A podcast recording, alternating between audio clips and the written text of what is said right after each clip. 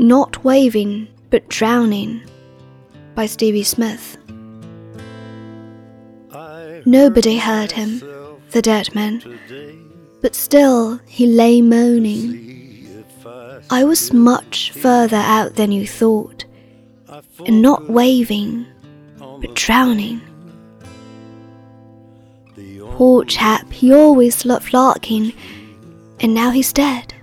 It must have been too cold for him, his heart gave way, they said. Oh, no, no, no. It was too cold always. Still the dead one lay moaning. I was much too far out all my life, and not waving, but drowning. My sweetest friend,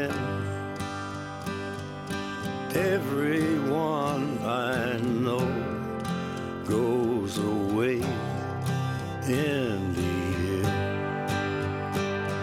and you could have.